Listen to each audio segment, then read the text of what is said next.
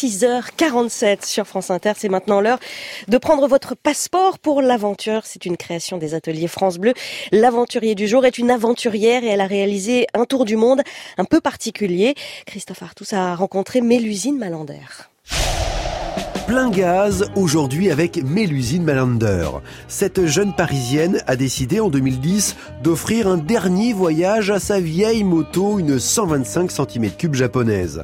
En solitaire et avec pour seul bagage une tente, son projet l'emmène tout à l'est de la Russie. Mon garagiste m'avait dit non mais vous dépasserez même pas le périph. Et finalement, quatre mois plus tard, 22 000 km plus tard, je me suis retrouvée à Vladivostok.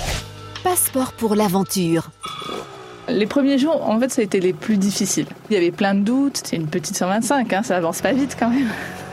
Mais voilà, le chemin avance. Je vais, euh, j'arrive à Bratislava, je, découvre un petit peu l'Autriche. Enfin, je, fais mon petit bout de chemin. Après l'Ukraine, c'est vrai que le climat va changer. Euh, on a cette Russie très plate, euh, grande ligne très droite, des bouleaux, vraiment la steppe russe avec des villes moches de HLM. Mais ça commence à être autre chose. C'est euh, ça y est, je, démarrais l'aventure. Et après, j'ai le Kazakhstan. On commence à avoir vraiment une terre aride, sèche, les chameaux sauvages qui apparaissent. Pour moi, c'était génial. C'était waouh, j'étais ailleurs. Au milieu de la Mongolie, j'ai rencontré un petit papy. je suis arrivée devant sa yourte et la moto tombe et je casse une pièce. Et lui, euh, pas de souci. Il me prend par la main, il, il me montre un endroit, il me fait tiens, tu peux t'installer, euh, il y a tous ces petits enfants qui vont jouer. Et on va pendant deux jours discuter sans mots et avec douceur. On va réparer la moto ensemble. Et lui, je lui ai donné ma moto, alors que je donne jamais ma moto. et il est parti faire un tour.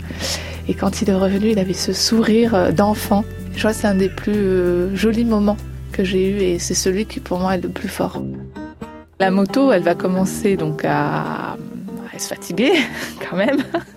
Donc le roulement se casse au Kazakhstan, mais je tombe dans un garage, le gars me refait la pièce.